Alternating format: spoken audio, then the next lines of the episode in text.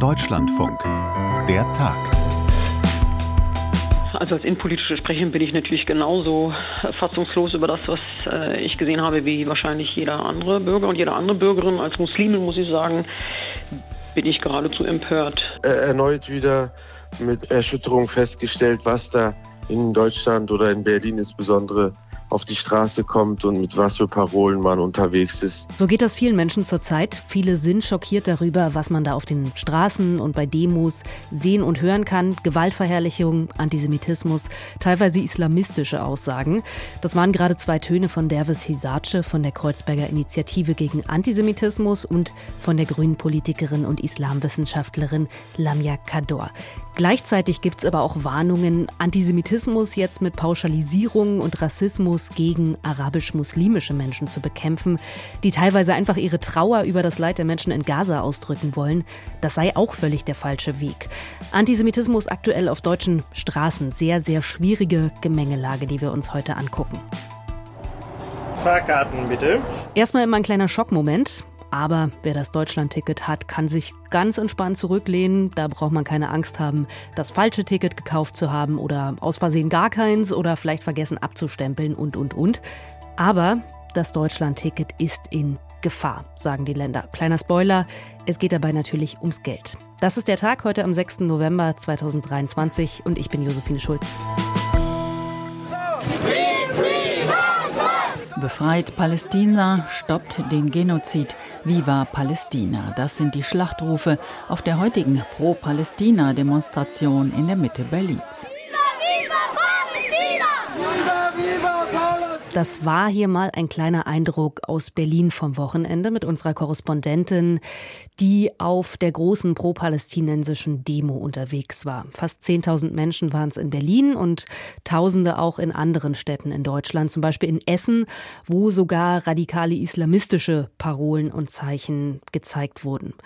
Antisemitismus ist auf diesen pro-palästinensischen Demos seit Wochen immer wieder ein Thema. Und Jochen Kopelke, der Vorsitzende der Gewerkschaft der Polizei, sagt, alle Versammlungsbehörden müssen restriktiver sein und mehr Auflagen erlassen. Diese Aufzüge durch deutsche Städte darf es so nicht mehr geben. Und es gibt auch noch eine ganze Reihe anderer Forderungen aus der Politik. Abschiebung, Passentzug, Verbot der Einbürgerung, wenn Menschen antisemitisch auffallen. Ob das legitime, sinnvolle Maßnahmen wären, das besprechen wir auch gleich. Oder ob man da ja vielleicht ein bisschen einseitig nur auf Migrantinnen und Migranten guckt. Aber erstmal wollen wir mit Sebastian Engelbrecht aus unserem Landesstudio versuchen, das, was da passiert zurzeit auf der Straße, auf den Demos, ein bisschen besser zu fassen zu kriegen. Hallo Sebastian, schön, dass du da bist. Hallo Josephine. Sebastian, du bist ja schon seit vielen Jahren mit dem Thema Antisemitismus befasst und auch viel in so Pro-Palästina-Kreisen und auf entsprechenden Demos unterwegs. Kannst du uns mal einen Eindruck von diesem, ich sag mal, Milieu geben? Welche Menschen gehen dahin? Welchen Background haben die? Das ist ein ganz gemischtes Milieu. Es sind natürlich Menschen mit deutschem Pass, die aber aus Einwandererfamilien stammen. Es sind äh, Einwanderer, es sind sicherlich auch Flüchtlinge dabei, es sind zum großen Teil äh, muslimische Menschen, es sind arabische Menschen, es sind türkische, es sind aber auch Deutsche dabei, die sich sympathisieren, vor allem linke Deutsche, die sich ähm, mit dieser Form der Palästina-Solidarität und dann immer wieder auch mit antisemitischen Parolen, die da gerufen werden, solidarisieren. Es ist sozusagen äußerlich meistens ein Milieu, das relativ homogen wirkt. Die große Mehrheit sind meistens arabische Demonstranten, tatsächlich übrigens auch Männerdemonstrantinnen sind da meistens in der Minderheit. Und sehr häufig habe ich bei diesen Demonstrationen ein großes Maß an Aggressivität empfunden. Das hängt natürlich damit zusammen, dass es um viel geht und sehr, um sehr existenzielle Dinge, gerade für die palästinensischen Araber, die da demonstrieren oder die Menschen, die aus äh, den palästinensischen Gebieten stammen oder auch aus dem Libanon, aus Syrien, aus anderen Ländern, wo palästinensische Flüchtlinge leben. Es geht für sie um viel, denn es ist ihre nationale Identität, um die es geht. Aber diese Aggression ist häufig eben so aggressiv, äh, dass es für Beobachterinnen und Beobachter unangenehm werden kann. Mhm. Und das hat ja auch in letzter Zeit zu Übergriffen geführt, zum Beispiel auf Fernsehteams etwa von der Welt. Okay, also jetzt sagst du, da ist oft eine aggressive Stimmung, da wird auch viel Antisemitismus oder Gewaltverherrlichung geäußert. An sich ist das ja ein sehr breites Spektrum, sage ich mal, von legitimer Trauer über das Leid der Palästinenser, auch Wut über das Leid der Palästinenser bis hin zu Antisemitismus und Gewaltverherrlichung. Sind letzteres wenige oder ist das schon der Haupttenor, der auch breit geteilt wird? Wie sind deine Eindrücke da? Du hast ja auch viel mit arabisch-muslimischen Menschen in Neukölln zum Beispiel gesprochen. Wie breit oder unterschiedlich ist da vielleicht auch das Meinungsspektrum? Also ich habe den Eindruck, dass bei diesen Demonstrationen es mehrheitlich um antisemitische Einstellungen geht. Äh, nicht umsonst sind in der Vergangenheit Dinge zu lesen gewesen, zu hören gewesen wie Tod den Juden in einem Sprechchor, äh, immer wieder auch ähm, From the river to the sea, Palestine will be free, also vom Fluss Jordan bis zum Meer, dem Mittelmeer, Palästina wird frei sein. Das heißt, Israel muss vernichtet werden. Zwischen den Zeilen heißt es das aber ganz eindeutig zwischen den Zeilen. Dann wird da immer wieder gezeigt, der Umriss Palästinas, also das ganze Land zwischen Mittelmeer und Jordan in den Nationalfarben der Palästinenser. Und mhm. das ist schon eindeutig. Das ist eine Ideologie der Nichtanerkennung Israels. Und, und, du hast aber auch, sorry, dass ich dich unterbreche, und du hast aber auch den Eindruck, dass das breit geteilt wird auf diesen Demos. Da ist niemand, der sagt, nimm das runter, dafür bin ich nicht hier. Den Eindruck habe ich nicht. Das wird geteilt, das wird akzeptiert. Aber nachdem es diese Verbote solcher Aussprüche gegeben hat und Verbote dann auch von Demonstrationen, weil man äh, wieder ähnliche antisemitische Parolen erwartet hat, haben sich die äh, palästinensischen arabischen Organisatoren offenbar eines Besseren besonnen und intern dafür gesorgt, dass diese ganz offenkundig antisemitischen Parolen nicht mehr gesagt werden. Und das ist dann, also jetzt in den vergangenen zwei Wochen hat es dazu geführt, dass diese expliziten Antisemitismen nicht mehr vorgekommen sind und die Demonstrationen sind deshalb auch erlaubt worden. Allerdings schauen wir mal genauer hin. Was ist in Berlin gesagt worden am Samstag? Was ist da skandiert worden? Stoppt den Genozid in Gaza. Stop the Holocaust in Palestine. Das ist natürlich das ist erlaubt worden. Die Demonstration ist nicht aufgelöst worden, aber es ist natürlich sehr schwierig und äh, hochproblematisch. Äh, das, was in, im Gazastreifen jetzt passiert, Israel wehrt sich gegen einen unvergleichbaren Angriff vom 7. Oktober und diese, dieses sich wehren Israels jetzt als einen Holocaust zu bezeichnen, das halte ich schon für nach wie vor mhm. höchst problematisch. Äh, oder da wird auch skandiert, Israel bombardiert, Deutschland finanziert. Das ist nun kein Antisemitismus, aber halte ich auch für problematisch. Äh, antisemitisch dagegen, was man jetzt in Berlin gesehen hat am Samstag, ein Transparent Please keep the world clean. Und daneben sieht man ein Männchen, das eine israelische Flagge in einen Mülleimer wirft oder man sieht diese israelische Flagge in einem Mülleimer. Das ist nun äh, ganz klar ein eliminatorischer Antisemitismus. Das heißt, es gibt diese Antisemitismen weiterhin, weil die Polizei natürlich gar nicht in der Lage ist, alles zu kontrollieren, was da gesagt wird. Das wollte ich dich gerade fragen, wie da dein Blick auf die Polizei ist bei solchen Kundgebungen und Demos. Also ob die überhaupt auch in der Lage sind, Antisemitismus gut zu unterscheiden von legitimen Meinungsäußerungen. Greifen die da angemessen durch oder haben sie gar nicht die Kapazitäten oder sind sie vielleicht auch an der einen oder anderen Stelle zu repressiv, um, ja, um nicht Gefahr zu laufen, dass dann da antisemitische Aussagen und Symbole getätigt werden. Als zu repressiv habe ich die Polizei da bisher nicht empfunden. Die Polizei professionalisiert sich im Vorgehen gegen Antisemitismen immer mehr.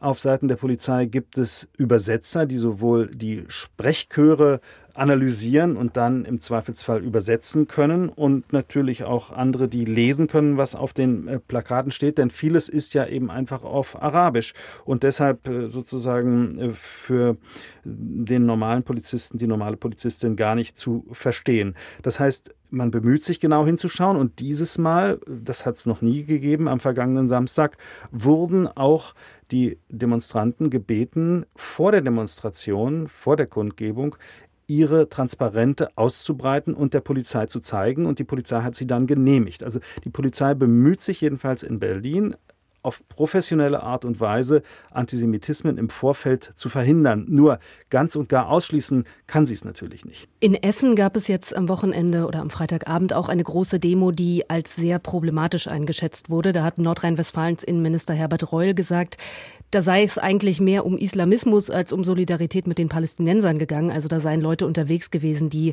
hart islamistisches Gedankengut verbreitet haben. Siehst du sowas in Berlin auch, dass vielleicht unter dem Deckmantel der Palästina-Solidarität islamistische Extremisten versuchen, da irgendwie Stimmung für, für sich zu machen?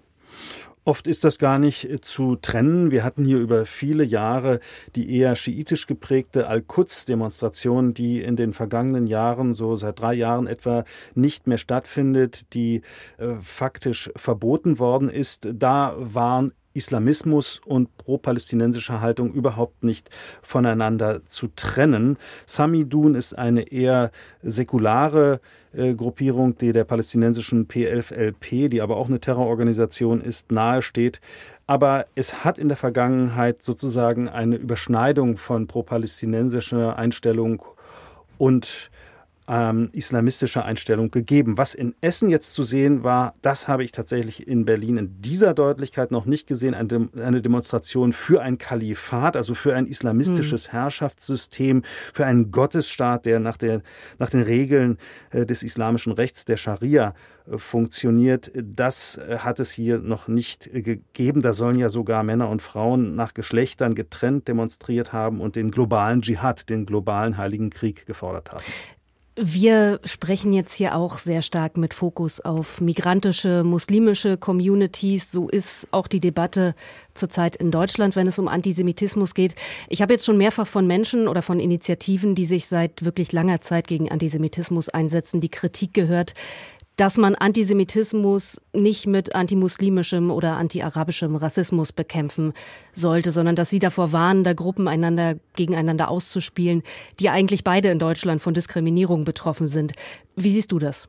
Natürlich darf man das nicht gegeneinander ausspielen und darf nicht ähm, Judenhass bekämpfen und zugleich sich gemein machen mit Islamophobie. Das ist überhaupt gar kein zielführendes Projekt und äh, ein absolut äh, sinnloses Unterfangen natürlich. Ich denke aber, dass wir hier in Deutschland mit unserer deutschen Geschichte darauf achten müssen, dass wir vor allem beim Antisemitismus keine Fehler machen, dass wir Antisemitismus absolut nicht zulassen. Und äh, das muss eine Priorität haben. Das ist in den vergangenen Wochen und Monaten immer wieder gesagt worden von Seiten der Regierung, der Politiker in Deutschland. Und das ist völlig richtig. Der Kampf gegen den Antisemitismus ist Teil des Fundaments dieses Staates aufgrund der Shoah und der historischen hm. Verantwortung, die Deutschland hat. Aber gerade wenn du sagst, wir dürfen beim Thema Antisemitismus keine Fehler machen. Wir wissen ja zum Beispiel aus der Mitte-Studie, dass Antisemitismus in Deutschland im Grunde in allen Schichten und Milieus vorkommt, dass er ja besonders stark vertreten ist, auch unter Muslimen, aber genauso unter Rechtsextremen, auch in linken Bubbles. Also hast du nicht den Eindruck, dass der Antisemitismus in der deutschen Mehrheitsgesellschaft ja vielleicht gerade ein bisschen ignoriert wird oder man suggeriert, das kommt gar nicht von uns, das kommt alles von außen? Ja, das ist richtig. Die Recherchestelle RIAS, die hat das genau analysiert in ihrem Antisemitismusbericht 2022 und da ist eine interessante Zahl drin. 53 Prozent der antisemitischen Übergriffe im Jahr 2022 hatten keinen klaren politischen Hintergrund. Und nur ein Prozent der antisemitischen Übergriffe waren islamistisch. Allerdings war jeder dritte Fall von extremer antisemitischer Gewalt einer mit einem islamistischen Hintergrund. Also äh, das ist richtig. Ähm, Antisemitismus gibt es in allen Bereichen dieser Gesellschaft und keineswegs nur unter Muslimen. Das entbindet uns natürlich trotzdem nicht davon, auch diesen Antisemitismus, den es jetzt hier äh, besonders stark gibt und der auf die Straßen getragen wird, zu bekämpfen. Also ich halte nichts davon, die unterschiedlichen Antisemitismen gegeneinander auszuspielen und zu gewichten und zu sagen, der eine ist schlimmer als der andere, der linke, der rechte oder rechtsextremistische, der linksextremistische oder auch der Antisemitismus von Muslimen, von Islamisten. Jeder Antisemitismus ist zu bekämpfen und momentan ist nun mal der, der auf den Straßen am sichtbarsten zu sehen ist, äh, derjenige, der in unserem Bewusstsein stärker ist. Das war vor zwei, drei Jahren, als wir den Anschlag in Halle hatten, anders. Da ging es mehr um den rechtsextremistischen Antisemitismus. Das sind natürlich auch Wellen der Aufmerksamkeit, aber damit müssen wir in einer demokratischen Öffentlichkeit leben. So, und jetzt ist ja die Frage, wie geht man damit um? Wie geht man um mit diesen Demos? Ich habe vorhin schon den Ton eines Vertreters der Polizeigewerkschaft eingespielt, der sagt, diese Großdemos in dieser Form und Größe kann es so nicht mehr geben. Da müssen viel härtere Auflagen her, also nur noch vor allem kleine Kundgebungen. Gleichzeitig habe ich einige Juristen im Ohr. Ich erinnere mich zum Beispiel an ein Gespräch hier im Podcast mit dem Juristen Ulf Burmeier von der Gesellschaft für Freiheitsrechte. Und der hat gesagt, naja, sowas wie Demos verbieten zum Beispiel, das ist schon ein sehr, sehr hoher Einschnitt in Grundrechte, in das Recht auf Versammlungsfreiheit, das ja eben gerade unliebsame oder Minderheitenmeinungen schützen soll, weil die Mehrheitsmeinung muss nicht geschützt werden. Wie ist da deine Meinung oder auch dein Eindruck der Debatte? Braucht es repressivere Maßnahmen gegen und auf diesen Demos? Oder muss man auch aufpassen, nicht im Eifer des Gefechts Grundrechte zu sehr einzuschränken? Grundsätzlich ist es klar, muss auch hier die Demonstrationsfreiheit gewährleistet sein und müssen ähm, Sympathisantinnen und Sympathisanten äh, der palästinensischen Sache auch hier auf die Straße gehen können. Das gehört zur Demokratie, das ist gar keine Frage. Aber ich halte es für legitim, wenn die Versammlungsbehörde in Berlin, wenn die Polizei, wenn der Innensenator solche Demonstrationen auch präventiv verbietet, so wie es geschehen ist nach dem 7. Oktober, weil man weiß, dass hier antisemitische Sprüche äh, vertreten werden. Und nun hat ja die Gewerkschaft der Polizei vertreten durch ihren Chef Jochen Kopelke, wie du schon sagtest, vorgeschlagen, es sollten künftig nur kleinere Kundgebungen erlaubt werden. Das halte ich schon für problematisch. Man kann natürlich nicht einer Organisation sagen, ihr dürft nur mit 10 oder 20 oder 200 Leuten auf die Straße gehen. Das halte ich für nicht praktikabel. Was ich aber für praktikabel halte, ist das Zweite, was er gesagt hat. Wir können hm, wir als Polizei, so Kopelke, so eine Meinungskundgebung besser äh, kontrollieren, wenn sie stationär ist. Also stationäre Kundgebungen, Kundgebungen an einem Ort, damit die Polizei sie besser kontrollieren kann. Das halte ich zum Beispiel für legitim. Ich nenne noch mal ein paar andere politische Forderungen, die aktuell so die Runde machen. Die fokussieren häufig sehr stark auf Maßnahmen im Zusammenhang mit Migration, ob man Menschen, die sich antisemitisch äußern, nicht abschieben könne. Oder Markus Söder, der hat vorgeschlagen, bei Doppelstaatsbürgerschaft, da könnte vielleicht der deutsche Pass entzogen werden. Unabhängig davon, ob das, ich weiß gar nicht, ob das praktikabel ist, Menschen einfach ihren deutschen Pass wegzunehmen, aber ist das angemessen, jetzt quasi über Maßnahmen zu diskutieren, ja, wie man den vermeintlich eingewanderten Antisemitismus wieder los wird? Oder ist das auch ein Stück weit populistisch, weil Antisemitismus einfach ein deutsches Problem ist, also mit der deutschen vielfältigen Gesellschaft, mit all ihren Hintergründen und nicht in erster Linie ein Migrationsproblem? Das ist schon auch ein Migrationsproblem wir haben hier ein doppeltes äh, Problem. Der Antisemitismus ist unser eigenes, unser originär deutsches Problem, denn dieser völkische vernichtende Antisemitismus ist ein deutsches Phänomen und wir müssen vor unserer eigenen Haustür kehren, das ist völlig klar. Aber zugleich, und jetzt liegt nun mal der Fokus auf diesem islamistischen und palästinensischen Antisemitismus, da müssen Menschen, die hier einwandern, die Schärfe des Gesetzes und des Rechtsstaates äh, spüren. Und da müssen auch Abschiebungen möglich sein, um das Gesetz durchzusetzen. Ich halte das nicht für populistisch, sondern ich glaube, dass unser Staat hier an dieser Stelle vor einer existenziellen Fragestellung steht. Wenn Juden und Jüdinnen sich in diesem Land nicht mehr sicher fühlen, in dem Land der Shoah, dann muss der Staat sie schützen mit allen demokratischen Mitteln und allen Mitteln des Rechtsstaates. Deshalb halte ich all das, was diskutiert wird, äh, Einbürgerungstests, Abschiebungen für legitime Mittel hier durchzugreifen. Zumindest in einem Punkt herrscht eigentlich relativ große Einigkeit. Die Idee ist eine wunderbare und könnte uns auch weiterhelfen. Äh, das ist der große Gewinn dieses Tickets ähm, und ich glaube, das kann der Anfang sein, wirklich auch von, äh, von der Vernetzung von Verkehren. Klar, manche sagen 49 Euro, das ist mir immer noch zu teuer, so viel Geld habe ich nicht. Oder das Deutschland-Ticket bringt mir persönlich nicht so viel, weil da, wo ich wohne, da gibt es einfach keinen guten ÖPNV und ich bin deshalb weiter aufs Auto angewiesen. Oder mich nervt dass ich dafür ein Abo abschließen muss. Also Gründe zu meckern gibt es viele, aber so im Großen und Ganzen wird das Deutschland-Ticket doch ganz gut angenommen von den Menschen. Und da würde man jetzt denken, wenn etwas gut läuft, dann gibt es ja eigentlich keinen Grund, das ganze Projekt wieder zu beerdigen. Aber so sicher ist das nicht, weil Jetzt will der Bund davon nichts mehr wissen, was die Mehrkosten angeht und sagt, das ist nicht unser Problem. Das sollen die Länder alleine machen oder sonst wie finanzieren. Das ist aber nicht möglich. Das sagt zum Beispiel Oliver Krischer, der grüne Verkehrsminister in Nordrhein-Westfalen. Denn offenbar geht die Kalkulation nicht so ganz auf. Die Personalkosten steigen, Energiepreise sind weiter hoch und deshalb reicht die bisher geplante Finanzierung, die sich Bund und Länder teilen, offenbar nicht aus, um das Deutschland-Ticket so weiter zu finanzieren. Sagen jedenfalls die Länder und finden, der Bund muss sich an den Mehrkosten beteiligen. Sonst war es das mit dem Ticket in dieser Form. Und das werden Sie heute auch beim Bund-Länder-Treffen mit Olaf Scholz besprechen. Das Ergebnis, falls es eins gibt, das kriegen wir hier im Podcast zeitlich nicht mehr mit, weil die erst am Nachmittag loslegen. Aber was wir schon mal machen können, ist uns das genau anzugucken. Wo fehlt eigentlich das Geld? Nadine Lindner, unsere Verkehrsexpertin im Hauptstadtstudio, kann uns das hoffentlich erklären. Hallo Nadine. Hi, na, schön dich zu hören. Nadine, die Länder sagen, das Deutschland-Ticket verursacht immense Mehrkosten oder Einnahmelücken, je nachdem, wie man will, mehr als man bisher gedacht oder geplant hat. Und diese Lücke, da soll der Bund Geld dazugeben, um die zu schließen.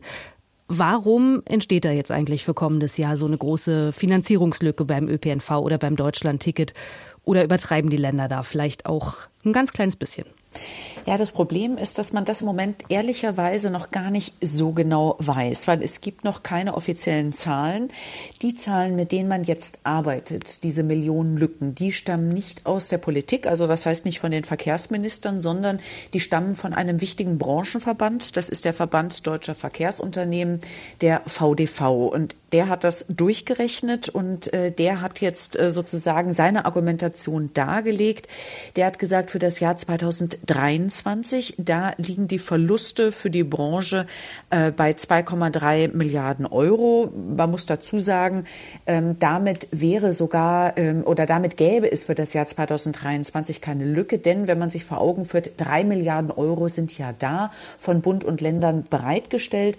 Man kann sich jetzt fragen, oha, wo kommt denn dieser Überschuss her? Das kommt vor allem daher, dass das Ticket ja nicht zum 1. Januar 2023 eingeführt worden ist, sondern ja erst im Mai. Das heißt, kürzere Laufzeit, damit auch äh, weniger Verluste durch äh, Ticketeinnahmen.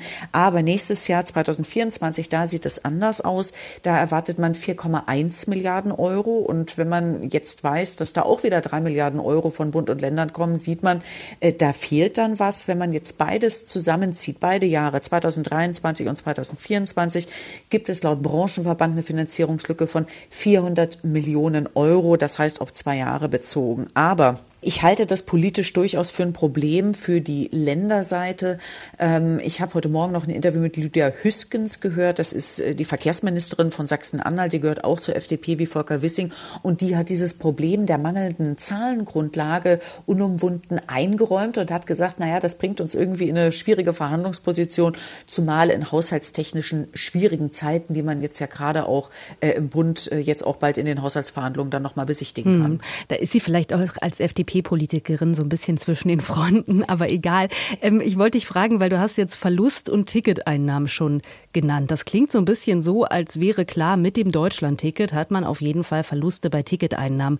Warum denn? Also ich glaube, rund 11 Millionen Menschen, korrigiere mich, wenn die Zahl nicht mehr stimmt, sind Abonnenten des Deutschland-Tickets. Da haben die Verkehrsunternehmen ja auch viele neue Fahrgäste dazu gewonnen. Das müsste doch auch, müssten ja auch zusätzliche Einnahmen sein, oder nicht? Ja, aber die gleichen das nicht äh, ganz aus, weil wenn man sich die Struktur anschaut, wer ein Deutschland-Ticket äh, kauft, dann sind es vor allem rund die Hälfte derjenigen, die jetzt ein Deutschlandticket hat, die hatten vorher schon andere Abo-Modelle. So, und da kann man schon so ein bisschen ahnen, wo dann die Verluste herkommen. Weil wenn man in Großstädten wohnt, also zum Beispiel ja du ja in Köln, ich in Berlin, äh, Hamburg, Frankfurt, äh, alle Menschen, die in Großräumen wohnen, aber teilweise auf dem Land, die wissen ja aus schmerzvoller Erinnerung, dass die Monatskarten da ja oft deutlich teurer waren, selbst wenn oh, man ja. die jetzt im Abo hatte, als diese 49 beziehungsweise 50 Euro. Ähm, gut, sie hatten dann teilweise noch ein bisschen andere Leistungen, dass man vielleicht, äh, die Karten waren dann teilweise übertragbar. Man konnte Familienmitglieder oder Kinder mitnehmen, Fahrräder. Also man muss natürlich schauen, es ist jetzt nicht ganz eins zu eins die gleiche Leistung wie das Deutschlandticket, aber wenn man jetzt rein auf den Preis schaut, ahnt man schon, ähm, wo jetzt äh, sozusagen der Mangel herkommt. Und etwa die andere Hälfte der Deutschland-Ticket-Abonnenten, die hatten vor Einzelfahrscheine. Wenn man sich das hier in Berlin anschaut, da äh, ist man eigentlich schon an dieser drei Euro Schallgrenze für eine Einzelfahrt nah dran, beziehungsweise schon vorbei. Oder auch Zeitkarten, so eine Wochenkarte, die kann ja auch relativ teuer sein. Auch da sieht man, ähm, dass da diese 49 Euro sehr wahrscheinlich dann drunter liegen. Und diese Umsteiger, also das heißt Leute, die vorher nie den ÖPNV benutzt haben, die ja auch verkehrspolitisch äh, oder verkehrswendetechnisch auch unter Klimaschutzgesichtspunkten natürlich wichtig sind, das sind ungefähr acht bis zehn Prozent. Mhm. Ähm, und es gibt jetzt auch immer mal wieder Forderungen im politischen Raum. Ich habe im September ein langes Interview äh, der Woche mit dem Beauftragten für den Schienenverkehr, das ist Michael Teurer, Klammer auch, auch im Verkehrsministerium angesiedelt. Der hat äh, gesagt, ja, die Länder hätten ja dieses Finanzierungsproblem gar nicht, wenn 20 Millionen Deutschlandtickets äh, verkauft werden. Aber auch da geht diese Argumentation nicht ganz auf. Da sagt der VDV dann zum Beispiel, na ja, wenn auf einmal 20 Millionen Deutschland-Tickets äh, verkauft werden, gibt es ja auch viel mehr Kunden. Dafür braucht man dann mehr Busse zum Beispiel. Dafür braucht man dann mehr Fahrerinnen und Fahrer. Das heißt auch noch mal mehr Angebot. Also das heißt, so ganz einfach würde ich sagen, ist die Argumentation auf beiden Seiten im Moment nicht. Wenn jetzt die Länder sagen, ohne zusätzliches Geld vom Bund ist das 49-Euro-Ticket gefährdet. Was genau meinen Sie dann damit? Dass es sein könnte, dass man wieder komplett zum Status davor zurückkommt? Du hast es gesagt, mit schönen 3 Euro Einzeltickets oder super teuren 100 Euro Monatskarten. Oder dass das Deutschlandticket bleibt, aber der Preis steigt? Ja, tatsächlich ist da eigentlich alles möglich. Also, dass das Deutschland-Ticket komplett wieder verschwindet. Also, das heißt, ein Festpreis für ein bundesweit nutzbares, wie Volker Wissing gerne sagt, digitales Ticket. Äh, das kann ich mir nicht vorstellen, weil äh, letztendlich wäre der politische Preis dafür zu hoch. Ähm, es gibt auch, ich fand das ganz interessant, es gibt noch ein Interview zum Beispiel mit dem CSU-Verkehrsminister aus Bayern, der sagt, oh, ich war am Anfang eigentlich total skeptisch dem Deutschland-Ticket gegenüber. Jetzt sehe ich aber die Vereinfachung gerade, was so Tarifgrenzen, Tarifzonen angeht, da will eigentlich keiner mehr hinter äh, zurück. Ich glaube auch, das wäre eine völlige politische Blamage. Und ich finde halt auch, da müsste man diese ganzen Debatten mit Verkehrswende, Klimaschutz im Verkehrsbereich, äh, was ja wirklich ein schwieriges Thema ist, nicht führen, wenn man dieses Instrument jetzt wegnimmt. Aber es kann alles Mögliche sein, was natürlich aus Kunden und Kundinnen Sicht total blöd ist. Es kann natürlich sein, dass es ein höherer Preis ist. Deswegen heißt es ja auch nicht 49 Euro Ticket, sondern Deutschland-Ticket. Und es wird immer drauf gepocht, 49 Euro sind nur der Einführungspreis. Hm. Es gab Berechnungen auch von diesem Branchenverband VDV, dass man eigentlich 69 Euro nehmen müsste, um das in etwa, naja, wie soll ich sagen, nicht unbedingt äh, wirtschaftlich zu machen, aber wenigstens wirtschaftlich her äh, zu machen, dieses Ticket wenn man am Preis nichts dreht, dann muss man halt gucken, das ist halt auch, wie soll ich sagen, eine Drohung, die im Raume steht, dann das Angebot auszudünnen. Also das heißt, weniger Fahrten anzubieten, weil man hat auf der anderen Seite natürlich halt auch das Problem, Personalkosten steigen. Man hat jetzt äh, unter anderem ja auch Tarif, deutliche Tariferhöhungen gehabt. Energiekosten steigen. Das geht natürlich ähm, an den ganzen äh, Verkehrsunternehmen ja auch nicht spurlos vorbei. Aber auch da scheint es Grenzen zu geben. Äh, zum einen gibt es Sozialverbände wie der Deutsche Caritasverband, die sagen, dass 49 Euro eigentlich für einkommensschwache Haushalte schon jetzt so ziemlich an der Schmerzgrenze sind. Und das wird meiner Ansicht nach auch ganz gut unterfüttert mit einer aktuellen Umfrage von Seaway, die die DPA in Auftrag gegeben hat. Da wurden 2000 Leute repräsentativ befragt. Und da ist es so, dass weit mehr als ein Drittel, also 37 bzw. 38 Prozent, die würden sagen, oder die sagen, äh, wenn das Ticket mehr als 49 Euro äh, kostet, dann würden sie ihr Abo auch kündigen, weil es dann halt einfach zu teuer äh, hm. wird. Vielleicht vielleicht auch nicht mehr wirtschaftlich, vielleicht weil man vielleicht auch im Haushalt doch noch ein Auto dann parallel hat äh, für bestimmte Mobilitätsbedürfnisse, die man halt mit dem ÖPNV da nicht decken kann. Kenne ich privat auch ein paar, die sagen, 49 Euro ist mir eigentlich zu teuer, das lohnt sich für mich nicht, weil ich fahre meistens Fahrrad und ja, naja. Ähm, du hast jetzt schon die Schätzung gesagt, wie hoch dieser finanzielle Mehrbedarf sein könnte, auch wenn diese Schätzung nicht ganz abgesichert ist, paar hundert Millionen. Klar, das ist viel Geld, aber für den Bund, wenn man sich jetzt andere Kostenpunkte anguckt, ja auch nicht so wahnsinnig viel. Warum macht der Bund da jetzt so ein Theater und rückt das Geld nicht einfach raus? Könnte man ja zum Beispiel auch aus dem Transformationsfonds bezahlen, der ja offenbar eh unerschöpflich ist. Ja, da würde ich sagen, also dieser äh, Klima- und Transformationsfonds, da hat man im Moment das Gefühl, das ist so ein Füllhorn. Da wird äh, sehr viel draus genommen, unter anderem ja auch für die ähm, Heizungs- und Wärmewende. Das Problem beim KTF ist, dass noch nicht ganz gesichert ist, ob ein dicker Batzen daraus überhaupt äh, verfassungsmäßig da reingekommen ist.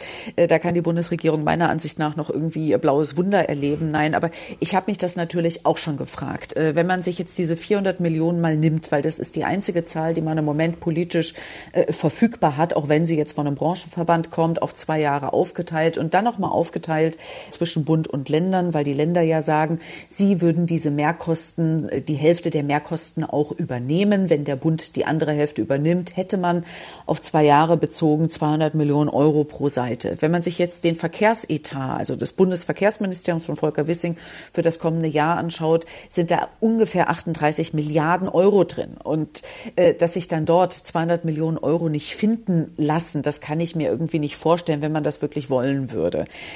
Ähm, zumal Volker Wissing damit meiner Ansicht nach ein wichtiges politisches Zeichen setzen könnte in Richtung äh, Klimaschutz im Verkehr vorantreiben, äh, Angebote machen, den Leuten jetzt nichts verbieten, sondern sagen, Mensch, hier, nimm doch das tolle Deutschland-Ticket und fahr damit hm. bundesweit rum. Aber es gibt auch Argumente dagegen. Ähm, äh, zweierlei. Erstens, die Haushaltslage des Bundes ist kompliziert. Man kann das jetzt bei den Haushaltsberatungen im November sich nochmal anschauen. Die Länder halten dann die Hand auf und man möchte da eigentlich ein Zeichen setzen und sagen, nein, die Haushalts, äh, das Geld äh, des Bundes ist nicht unerschöpflich, liebe Länder. Äh, die Finanzierung des ÖPNV, das ist auch eure Aufgabe und ihr müsst dort auch Geld mit reingeben. Und es wird halt auch gesagt, der Bund hat die sogenannten Regionalisierungsmittel, also die in den ÖPNV fließen, deutlich erhöht. Das stimmt auch. Und er hat auch sozusagen den Schlüssel ähm, erhöht. Das heißt, sie steigen jetzt nicht nur in Summe, sondern auch äh, prozentual gesehen deutlich stärker. Das halte ich für einen sehr wichtigen und richtigen Punkt. Und es gibt noch ein zweites Problem, die Quote ähm, beziehungsweise das Geld, was die Länder zu den Regionalisierungsmitteln des Bundes dazugeben. Das hat der Tagesspiegel mal aufgeschlüsselt und da sieht man, das ist wahnsinnig unterschiedlich. Manche Länder geben extrem wenig, andere Länder geben extrem viel dazu. Also das heißt, der Bund hat da halt auch, ich würde sagen, mit 16 unterschiedlichen Modellen zu tun. Und da habe ich das Gefühl, dass da Volker Wissing auch ein bisschen, naja, was heißt auf Stur schaltet und sagt, nee, also da will will er äh, da auch quasi die Drückeberge auch nicht weiter subventionieren. Er will ja auch und auch andere FDP-Politiker, wenn ich das richtig verstanden habe, dass die Länder Reformen bei den Verkehrsverbünden durchführen und dadurch Geld einsparen. Und ich muss sagen, das überzeugt mich total, weil das ist ja teilweise wirklich Wahnsinn. Also in Nordrhein-Westfalen, wie viele Verkehrsverbünde es gibt und dann haben die alle eine eigene Verwaltung, ihr eigenes Marketing, eigene Tickets. Dann muss man sich vielleicht auch noch irgendwie 20 verschiedene Apps runterladen. Da wird man ja irre. Und das alles verursacht ja parallele Kosten. Also warum stellen sich da die Länder ihrerseits dann so quer, diese Parallelstrukturen aufzugeben? Da wäre doch allen mitgeholfen. Ja, also da muss man auch sagen, die Situation ist in Deutschland sehr unterschiedlich. Äh, Berlin-Brandenburg hat zum Beispiel nur einen Verkehrsverbund im Südwesten. Äh, in Baden-Württemberg, da ist es sehr zersplittert. Du hast jetzt Nordrhein-Westfalen äh, angesprochen. Also auch hier hat man einfach mit ganz, ganz unterschiedlichen Situationen zu tun. Die Länder, da habe ich das Gefühl, die sind so ein bisschen angesäuert, weil Volker Wissing dieses Thema jetzt so vorantreibt, dann zwischenzeitlich auch davon gesprochen hatte, dass sich zwei Milliarden Euro einsparen ließen durch so eine Verkehrsverbundsreform, aber nicht genau gesagt gefragt hat, wo denn, wie er denn auf diese zwei Milliarden Euro kommt, wo die eigentlich herkommen sollen. Das hat man ihm ein bisschen übel äh, genommen. Aber ich glaube schon, dass man da ran muss und ich glaube halt auch, äh, dass die Länder nicht drum kommen werden, ähm, da auch dem ganzen Taten folgen zu lassen. Länder, und da würde ich jetzt halt auch die Landkreise dann mal mit einschließen. Nadine, ganz vielen Dank dir. Es gibt übrigens auch noch eine ganze Reihe anderer Ideen aus der Verkehrsszene, wo man Geld herbekommen könnte, jenseits dieses ganzen Gerangels zwischen Bund und Ländern. Der Mobilitätsforscher Andreas Knie zum Beispiel sagt, wenn man das Deutschland-Ticket billiger machen würde, dann würden das viel mehr Leute kaufen und dann hätte man auch mehr Einnahmen. Oder in Paris, da gibt es eine Abgabe der Wirtschaft, der Unternehmen um damit den Nahverkehr zu finanzieren, weil die ja auch davon profitieren. Oder eine weitere Idee im Sinne des Klimaschutzes wäre zu sagen, die Autofahrer müssen das bezahlen, indem sie alle zwangsweise ein 49-Euro-Ticket kaufen müssen. Also da könnte man schon noch kreativ werden, aber das ist dann vielleicht Stoff für eine nächste Folge von der Tag. Und Nadine meinte auch eh, um solche Konzepte wird es beim Bund-Länder-Treffen heute eher nicht gehen. Das war der Tag heute für den 6. November. Bettina Klein war mit im Team für die heutige Folge. Und wer das am Wochenende noch nicht mitbekommen hat, wir haben in den kommenden Wochen immer samstags eine Bonus-Episode sozusagen von der Tag, ein Spezial zum Krieg im Nahen Osten. Das heißt natürlich nicht, dass wir unter der Woche da jetzt gar nicht mehr drauf gucken und das Thema ignorieren, aber am Wochenende, da ist eben dann noch mal mehr Zeit, um in den neuen Folgen wirklich tief einzusteigen in verschiedene Aspekte dieses Kriegs und dieses Konflikts. Die erste Folge steht seit Samstag online, das noch als kleine Empfehlung von mir, Josephine Schulz und wie immer danke fürs Hören, danke fürs Feedback. Danke für Anregungen. Tschüss, bis bald.